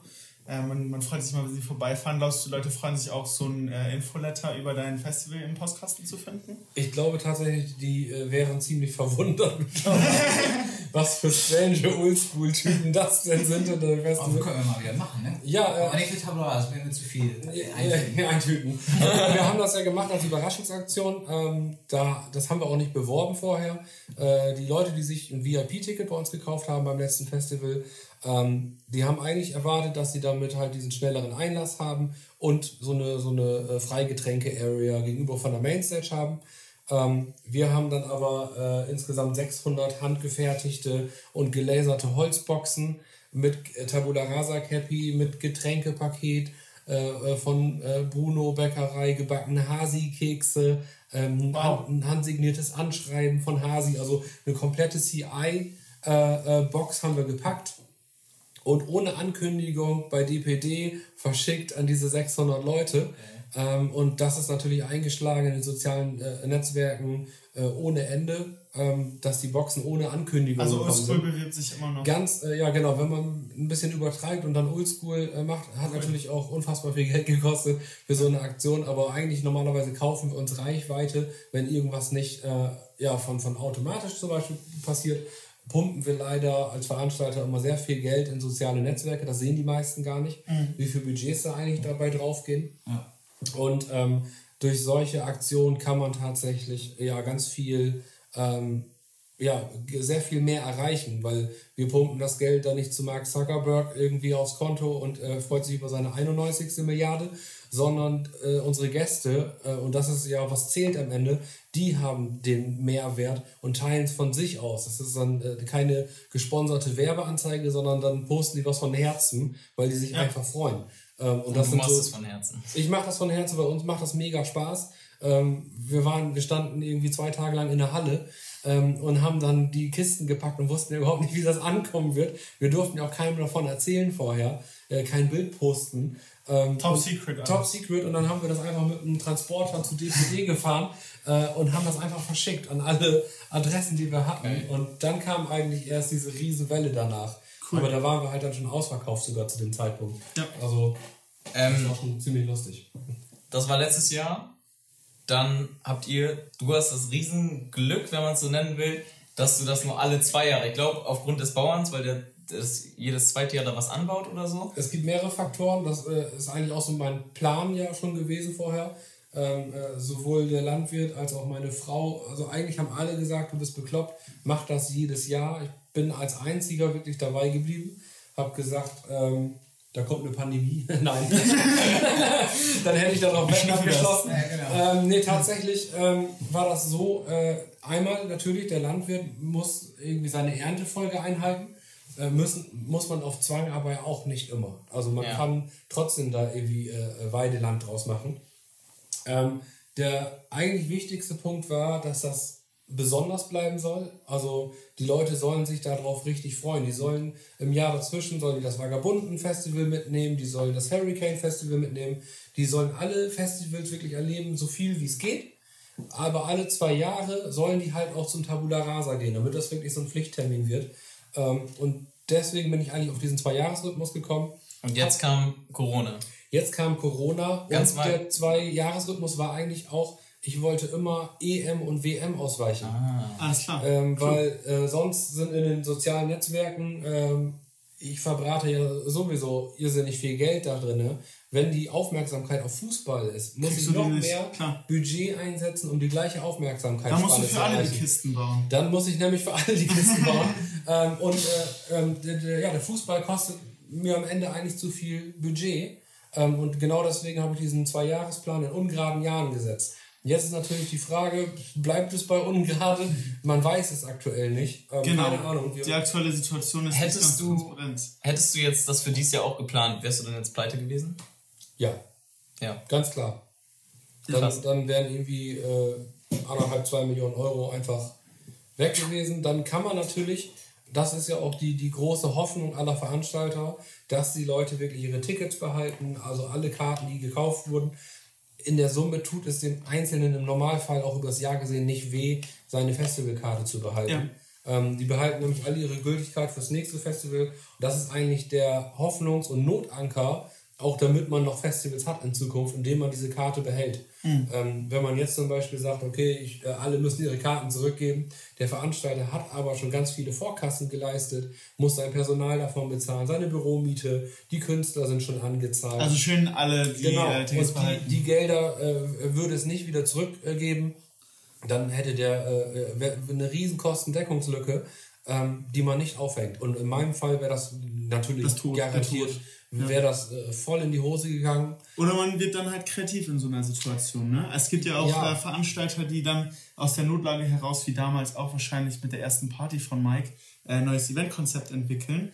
Und äh, ich habe gehört, es gibt ab neuesten, ich glaube, nächstes Wochenende geht's los, Picknickkonzerte in Oldenburg und umzu. Ja, das ist eine nette kleine Geschichte. Nein, so der klein nicht, aber es ist schon, äh, ich sag mal, man muss, muss ja irgendwie, äh, Not macht erfinderisch, man will ja auch, man hat ja auch Bock, habe ich auch schon gesagt, wir lieben das ja, was wir tun, aber dann ist natürlich keine, kein Ersatz für das, was eigentlich hätte passieren sollen in diesem Jahr. Aber man wird kreativ und man findet eine Lösung zu dem das ist ja die Problem. Herausforderung auch. Ne? Also erstmal Das muss geht man ja sagen, weiter. man hat die Pandemie, glaube ich, erst so, erstmal war es schockiert, man wusste, es war surreal, also zumindest in meiner Welt, ich wusste überhaupt gar nicht, was, was das Genau, ähm, kurze Zwischenfrage. Wie habt ihr überhaupt realisiert, ihr seid jetzt gerade hier so richtig in der Schieflage und habt ein richtiges Problem mit der Pandemie? Also wann, was war der erste Gedanke, so wo ihr wusstet, oh shit, das ist jetzt wirklich richtig ernst?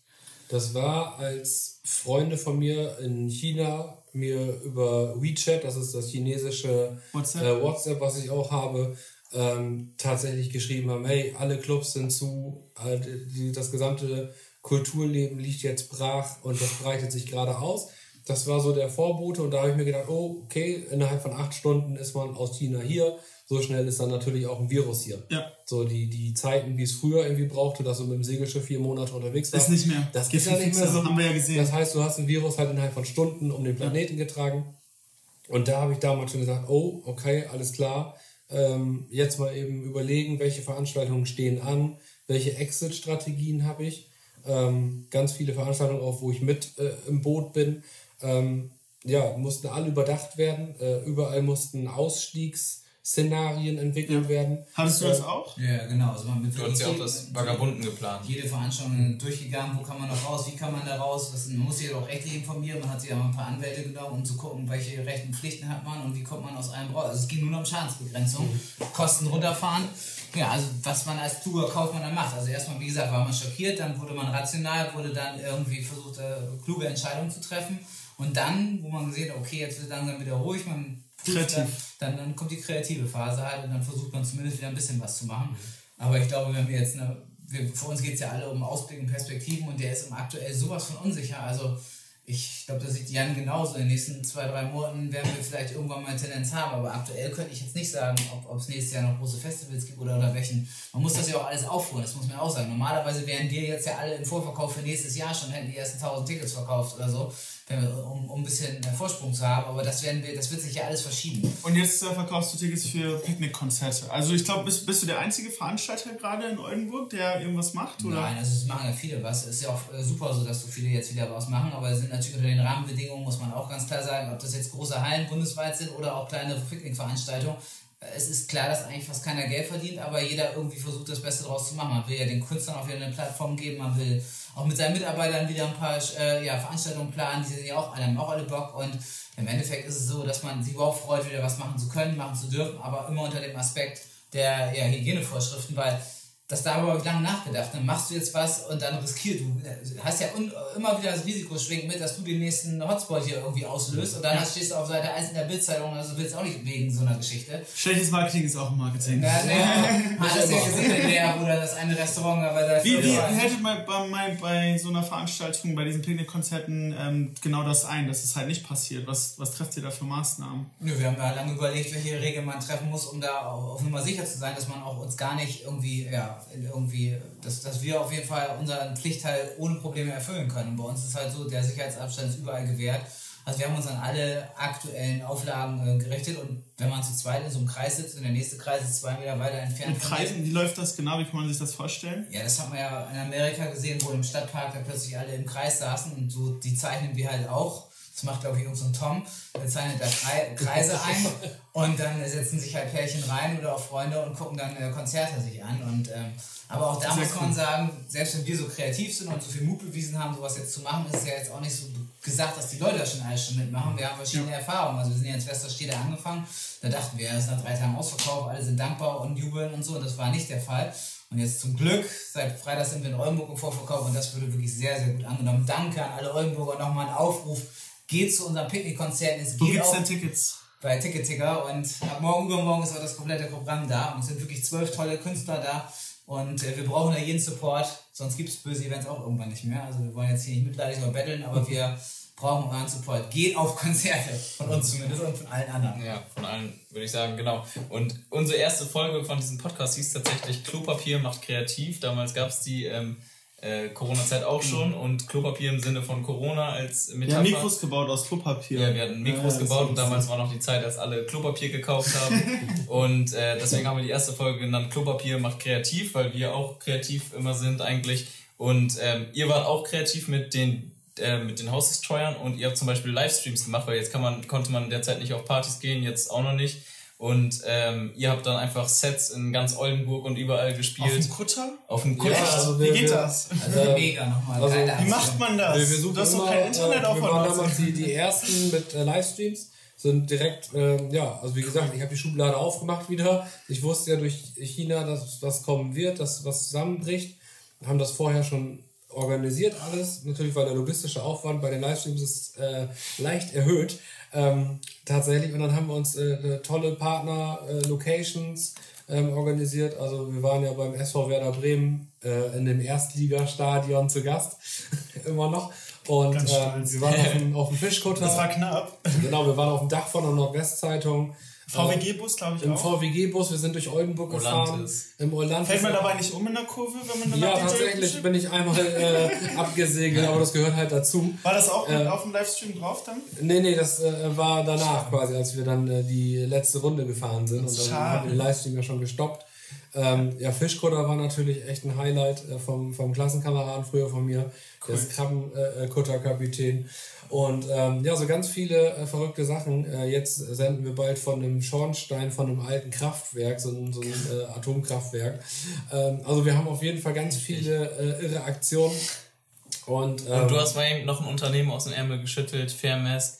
Genau, also ganz, ganz viele äh, kreative Prozesse. Mit meiner Tabula Rasa-Truppe habe ich dann äh, angefangen, Autokinos aufzubauen äh, in ganz vielen Da auch Städten. Autokonzerte, wo Ja, Autokonzerte, Auto- Autodiscos und Mike, ähm, genau. ja, ganz viele Standorte, wirklich, äh, äh, wo wir mit drin waren, von Münster eigentlich bis hier oben, ähm, überall Autokinos aus dem Boden gestampft innerhalb von einer Woche.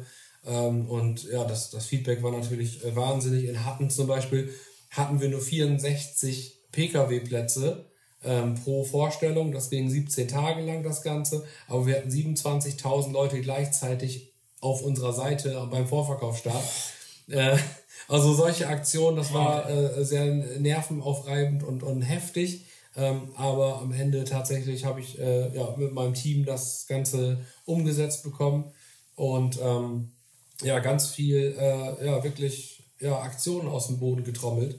Ähm, die man die- sich sonst nie denken lassen hätte können. Nee, äh, äh, zum Beispiel äh, auch eine andere Geschichte, äh, wo dieses Fernmast quasi herkommt, äh, was ich dann auch ganz schnell gegründet habe. Ich habe noch schnell eine, eine Firma für äh, Im- und Export gegründet, ähm, nachdem mich halt Landkreise, Kommunen, unter anderem auch die Stadt Oldenburg, Landkreis Ammerland gefragt hat, ob ich Kontakte nach Fernost habe. Und ähm, bei Behörden damals war das Problem tatsächlich, die durften keine Vorkassen leisten für jeglichen Einkauf. Also habe ich dann tatsächlich in Fernost quasi die, die Masken besorgt für die, die haben die Rechnung gesehen. Ich äh, habe das weitergeleitet, habe aber Firmen aus der Veranstaltungsbranche, weil die natürlich alle platt waren, Ja. hinter Steuer gesetzt mit den LKWs, Sprintern Cool. und habe in ganz Deutschland ein Vertriebsnetz aufgebaut mit 300 Landkreisen und habe vom Frankfurter Flughafen aus meine Leute fahren lassen in alle Landkreise und die haben quasi direkt über Wie, China wie die- viele Stunden schläfst du? in der Zeit tatsächlich habe ich auch auf Frankfurter Flughafen geschlafen.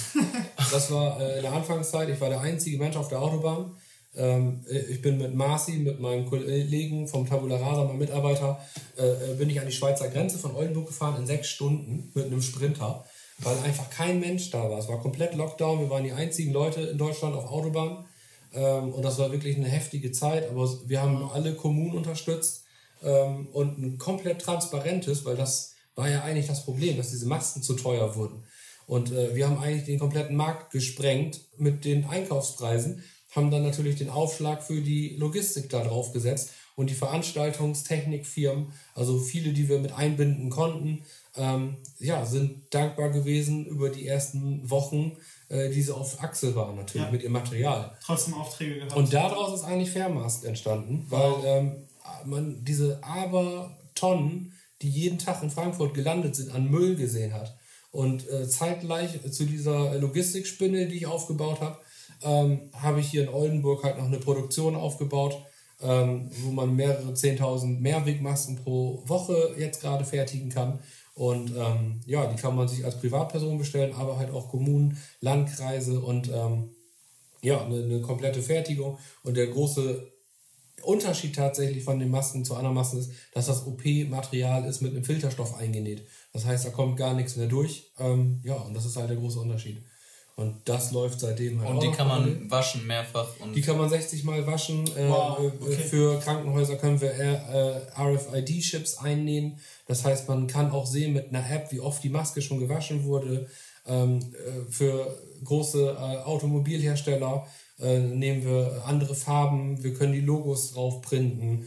Ähm, dann ist sie auf einmal Anthrazit und hat irgendwie so einen Stern drauf. Also dann, man kann alles Mögliche mit den Masken machen und ähm, das ist halt der große Unterschied zu diesem selbstgenähten. Ähm, wo Was kosten eure Masken pro Stück? Also die um, um den 10er, 10,30 Euro brutto. Ja. Ähm, wenn man das runter, erstmal erstmal richtig teuer, vom Gefühl her. Ja, aber wenn du sie 60 Mal waschen Genau, kannst. wenn man ne? 60 Mal waschen kann oder mehr, also 60 Mal ist halt zertifiziert, ohne dass es diesen Schutzstatus verliert. Und wenn man sie noch öfter wäscht, dann wird es halt immer günstiger. Aber 60 Mal ist auf jeden Fall nachgewiesen. Und wir sparen einfach unfassbar viel Müll, Müllberge von diesen Einwegmasken. Wir haben in Oldenburg die Arbeitsplätze damit, äh, die wir damit sichern. wir haben hier eine Fertigung und vor allen Dingen unser Kapital, auch von den Behörden, von den Leuten, geht halt nicht ins Ausland weit weg, ähm, Bleibt alles sondern hier. es bleibt alles hier. Und Deutschland hat gerade äh, insgesamt ungefähr 450 Millionen Masken damals in der ersten Woche schon bestellt.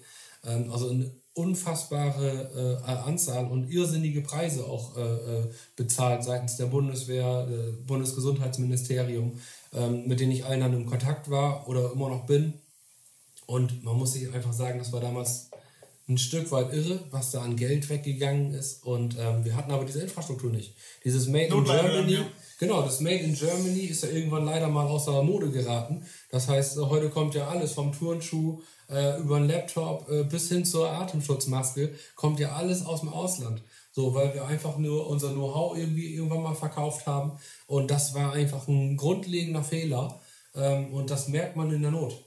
So, und da sind wir jetzt gerade angekommen und auf einmal stehen sie alle am Flughafen und die Amis klauen uns die Kisten äh, äh, in Shenzhen vom Flughafen.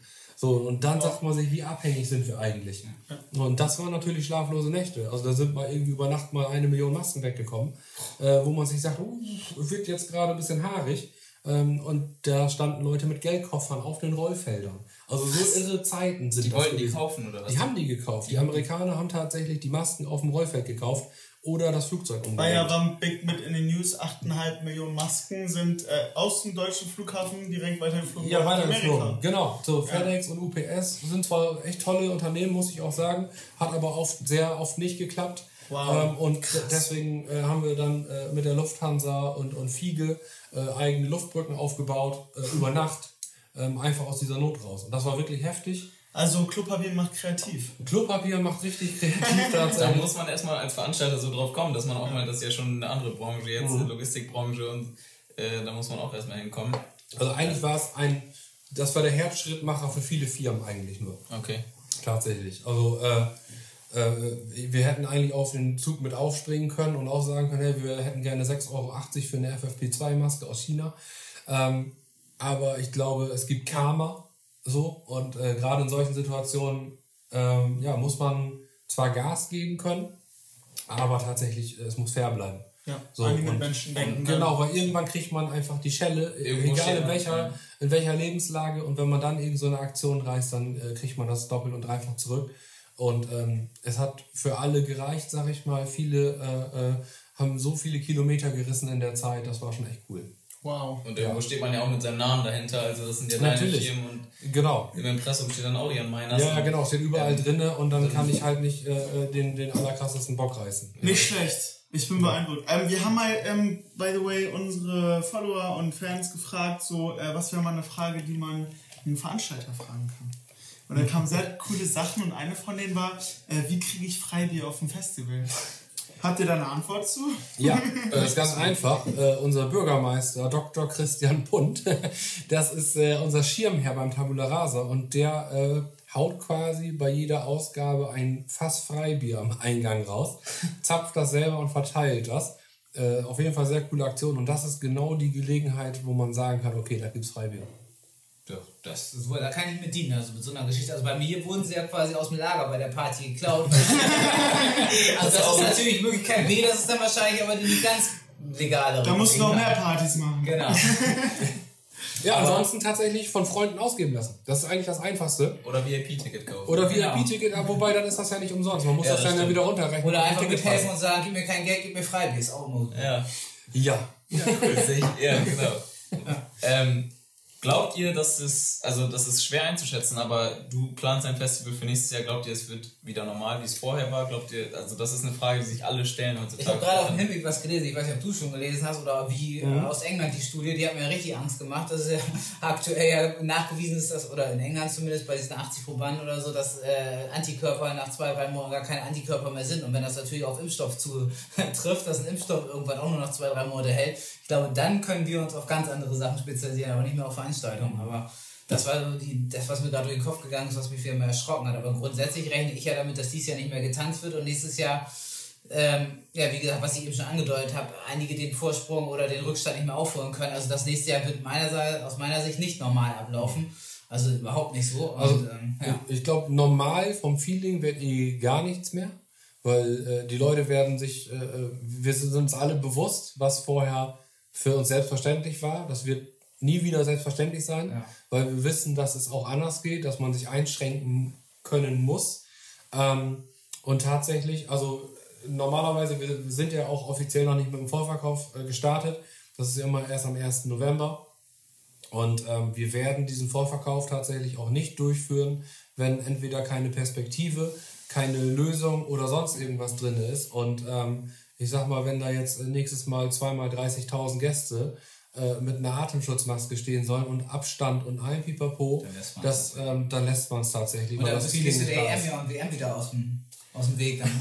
Ja, tatsächlich, ja, dann, Stimmt. Ähm, äh, dann ist eigentlich egal, weil 2022 ist die WM im Winter, das ist Katar. Stimmt, ja. Also von daher ist mir Ja. das eigentlich auch äh, äh, recht egal. Das eigentliche Problem ist wirklich nur, äh, dass wir keine Perspektive haben. Das ist ganz So, schwer zu kalkulieren auch. Äh, unkalkulierbar. Ja. Also alle Künstler, äh, da kann ich mich auch nur bedanken aktuell. Ähm, wir haben sämtliche Künstlerverträge, echt vom Headliner bis zum Local, äh, alle Gewerke, das heißt äh, Technikfirmen, ähm, äh, äh, Logistiker. Wir haben alles mit Pandemieklauseln abgeschlossen, alle spielen mit. Ja. Ähm, es, es gibt aktuell Sehr keine... kulant. Genau. Zusammenhalt in der Eventbranche auf jeden also Fall. mit Agenturen, mit Künstlern, also wir machen ja auch im Booking-Geschäft viel, die sind alle sehr kooperativ. Mhm. Früher die Leute, die einen relativ schnell abgebügelt haben, sind heute ganz äh, offen für alles. Also jeder merkt schon, die Szene hält da wirklich zusammen und wenn da was abgesagt wird und so, hat da für jeder Verständnis. Also man redet ganz offen und transparent plötzlich und ganz, äh, ja, aktuell ganz interessante Bedingungen. Man hofft natürlich, dass es danach, wenn es dann das Rad dann doch wieder irgendwann irgendwie losgeht, dass dann ja diese neuen Gegebenheiten, die sind, dann trotzdem weitergeführt werden können, weil das schweißt jetzt ja auch zusammen. Also wenn man so ein Erlebnis zusammen als Branche hat, hofft und rechnet man ja auch damit, dass danach der Verstand auch einsetzt und man nicht wieder umschaltet den, Ja. den Hebel. Ne? Ja, also tatsächlich ist es so, ähm, ähm, es fängt bei der Vorkasse an für einen Künstler, Genau. dass wir wirklich äh, äh, teilweise komplett ausgesetzt haben, die Vorkasse, für nach dem Vorverkaufsstart. Der findet natürlich auch nur statt, wenn alles safe ist. Wir haben äh, sämtliche Verträge bis ins Jahr 2026 mit Wow. Verlängerungsoptionen. Das sind ja erstmal schon mal wieder sechs Jahre ähm, äh, die wir abwarten könnten. Das heißt, wir haben alle Headliner, alle, ähm, alle Gewerke, wenn es die bis dahin noch geben sollte. Das ist ja auch noch das Problem. Ähm, da haben wir quasi für die nächsten sechs Jahre erstmal safe. Wir haben immer die Termine rausgesucht ähm, und hätten rein theoretisch jedes Jahr ein Wochenende Tabula Rasa, ähm, was aber halt von der, von der Motivation her äh, und ja, vom, vom Arbeitsablauf total komisch ist, äh, weil man einfach gar nichts planen kann. Wir haben äh, ja auch mit, mit äh, unseren belgischen Partnern, sage ich mal, die uns jetzt mit Infrastruktur und äh, Bühnenbau unterstützen, haben wir vor der Corona-Zeit.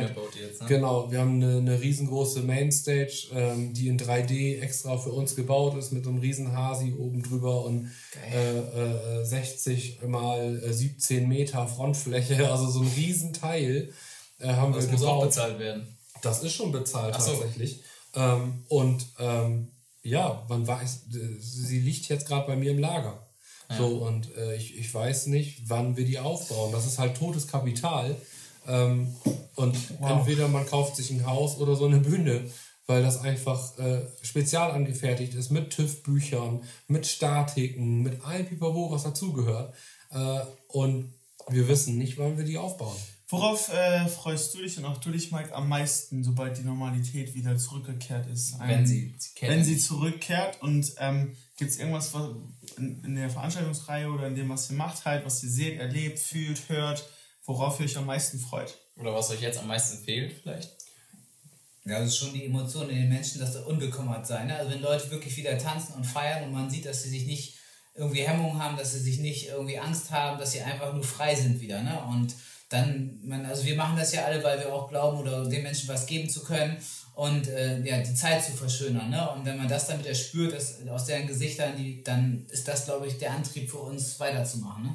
Ja, sehe ich genauso. Also die, diese Hemmschwelle, die es aktuell gibt beim Publikum. Ich habe jetzt, äh, letzte Woche habe ich jetzt in äh, Bremen gespielt auf der Bürgerweide. Und dann sitzen zwar alle in ihren Gruppen, Aber wenn dann einer mal irgendwie zum Nachbartisch geht und nach Feuer fragt, muss halt direkt ein Security dahin. Du, du, du. Und genau, du, du, du, musst halt wieder zurück. Es ist aktuell der einzige Weg, äh, wie wir Kultur am Leben halten können, wie wir die Künstler unterstützen können, die, die Technikfirmen. Und es ist auch toll, dass die Leute das annehmen. So, äh, sei es bei den Picknickkonzerten oder Autodiscos oder welche Möglichkeiten es jetzt auch gerade gibt. Es wird angenommen, es funktioniert, aber man hat halt immer so eine Hemmschwelle da drin. Das ist nie so richtig geil wie im Original. Es ist nie so geil wie im Original äh, äh, in Wacken äh, im Moshpit äh, zu stehen. Das ist natürlich 18.000 Mal geiler, ähm, als jetzt in der Autodisco zu Hardstyle mit dem Arsch zu wackeln. ähm, das ist einfach so. Aber wie krank die Leute da auch waren, dass die auf ihren Dächern, dass sie sich Deko ans Auto machen, haben wir ja gesehen. Also das waren ja wirklich schon, also die Menschen sind ja War nicht eine Mitarbeiterin von dir, Mike, wurde denn nicht beauftragt, von einem Auto Nummern mit dem anderen Auto auszutauschen? Nee, und die also haben sich gegenüber den ganzen Platz Alle werden kreativ, die Alle werden Zuschauer. kreativ. Ja, ja. Ja. So, aber die, diese Unbeschwertheit und ähm, Unbekümmertheit, ja. Unbekümmertheit, das fehlt. Ja. Und das habt ihr, habt ihr das vorher geschätzt? Also jetzt lernt man ja auch Dinge zu schätzen, die man vorher hatte, jetzt aber nicht mehr. So. Tatsächlich, äh, wenn ich teilweise mit Nils halt auf die Bühne gegangen bin als Haus des Nils ist ein Kollege von Genau, richtig. Und ähm, ja, klar, es, es, es war mega geil, irgendwie vor 5.000 oder 10.000 Leuten zu spielen. Aber wenn du das dann jedes Wochenende hast, dann weißt du das tatsächlich teilweise einfach nicht mehr zu schätzen. Du freust dich zwar und das geht mega ab, aber trotzdem, es, es kann passieren, dass das halt zu einer Art Job wird. Ähm, und das ist äh, ein- einerseits äh, total gefährlich, äh, weil irgendwann kann das auch sein, dass dann so eine Null-Bock-Stimmung kommen könnte. So, Nils und ich haben Gott sei Dank äh, genug einen an der Pfanne, dass wir das irgendwie äh, nicht verloren haben. Habe ich gesehen.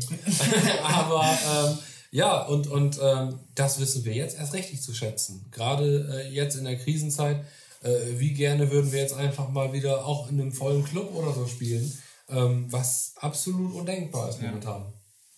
Ja. Nicht schlecht. Eine Frage habe ich noch. Ähm, eine junge Frau hat gefragt, was war äh, der verrückteste Zusatz auf einem Rider eines Künstlers für einen Auftritt? 42 Handys bei Missy A oder bei Ciara, als wir sie nach Taiwan verbucht haben. 42 Handys. wollte sie haben. Ja, Missy bei A. Ankunft. Missy A. Bei Ankunft 42 Handys. Was macht man mit 42 Handys? Ne, und man muss sagen, ist auch mit 30 Leuten Belegschaft geflogen und brauchte ein paar Ersatzhandys noch, ne?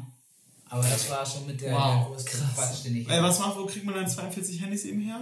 Ja, muss man einen asiatischen Veranstalter haben, der das dann auch macht. Die haben ja genug da, sag ich mal so, daran nichts nicht, aber es ist schon. Äh, Einmal die Familie aber hast du abgeklappert. bei dir? Hast du noch irgendwie Ah, das ist eigentlich andauernd. Also, Ah, ich habe noch eine. Und eine Nutte. Eine Nutze, das ja, gibt's das auch. war ein Kurz und bitte DJ, den einmal. ich hier jetzt mal nicht nenne, obwohl ich glaube nicht, dass DJ Epson Podcast hört. Nein, aber ah, ja, ja, Ja, das aber- keine Ehekrise auslösen da drüben. auf jeden Fall ähm, war das auch so, dass die Nutte stand auf dem Rider und die wurde auch besorgt. Aber das Lustige ist, äh, zwei Nutten standen übrigens drauf, obwohl er alleine, für ihn alleine.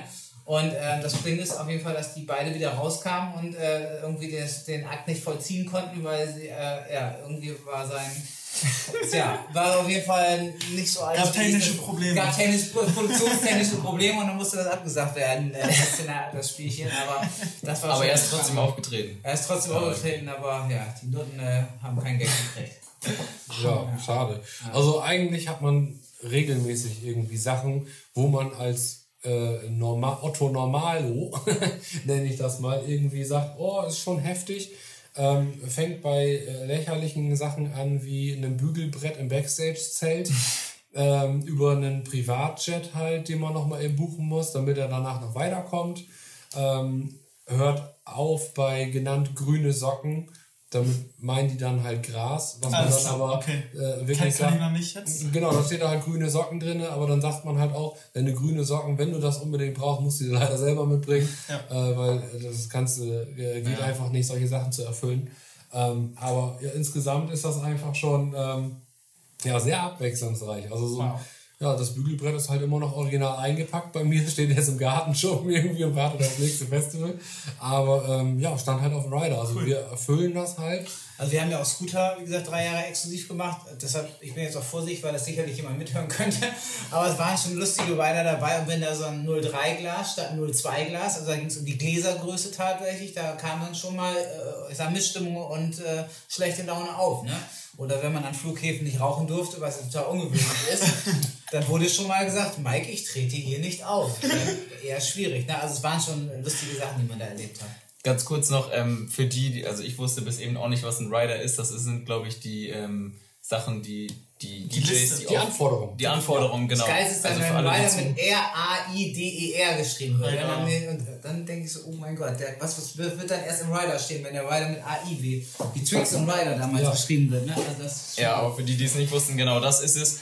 Und ja, eben waren wir bei Corona, also Leute, kauft ordentlich äh, Tickets, unterstützt die lokalen Unternehmen, geht zu den Picknick- Picknickkonzerten. Wo sind die alle? Alter Mutkick hier, ne? Also Mutkick. 31.7. Ja, jetzt der Bester steht und Aurich noch, aber Oldenburg ist natürlich Wann geht's los? Homebase. 31.7. Und dann, Und dann drei, vier Wochen. drei Wochen hintereinander, Freitag, Samstag, Sonntag. Auf Ticket-Ticker, Für alle genau. was dabei. Immer Tageskarten kann man da, glaube ich, ne? Genau. Da macht damit, äh, ihr unterstützt damit nicht nur den Veranstalter, sondern auch die, ähm, Kauf Masken bei Jan und kauf Genau. Tickets bei mir. Die, und die wir beide hier noch in einem Jahr wieder sitzen. die ganze Branche unterstützt ihr damit, genau. Und äh, genau so, Jan unterstützt mit seinen Masken, das äh, hat er ja gerade erklärt, wie toll das äh, alles geklappt hat. Mit, oder auch nicht geklappt hat, manchmal, wenn da welche abgekauft wurden von den Amerikanern. Ja aber- gut, das gibt's ja jetzt nicht mehr, aber Ja. tatsächlich, also man muss sich tatsächlich so breit aufstellen.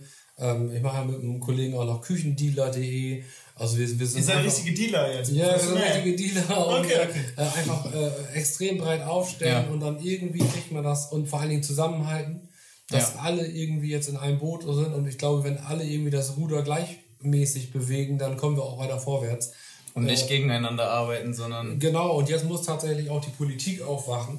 Äh, Das ist ein ganz wichtiges Thema, weil wir einfach der, ähm, ja, äh, first in, last out sind. Äh, Wir sind die Branche, die äh, als erstes vom Lockdown betroffen war und wir sind die Branche, die als allerletztes wieder starten wird.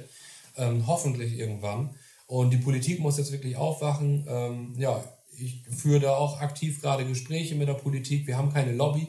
Das ist ein Riesenproblem. Ja, viele andere Branchen äh, haben eine Lobby, auch wenn sie kleiner sind. Die Veranstaltungsbranche ist mit zwei bis drei Millionen Leuten eine der größten Branchen in Deutschland, die wir haben, größten Arbeitgeber.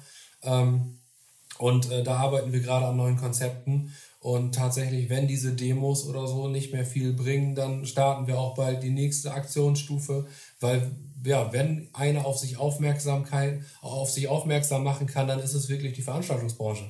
Anders geht es nicht. Und ähm, ja, die Politik ist jetzt gefragt. Äh, viele Leute müssen gerettet werden.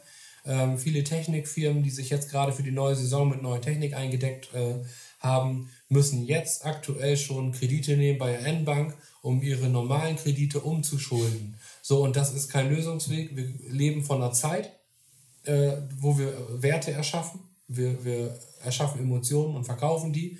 Ähm, und kulturelle äh, Güter verkaufen wir. Und die kann man nur in Zeit verkaufen, aber nicht nachholen. Und genau deswegen ist die Politik jetzt am Zug, um genau diese riesengroße Pleitewelle, die eigentlich mit, mit einer Pleite der Automobilbranche tatsächlich gleichzusetzen wäre, ähm, abzuwenden.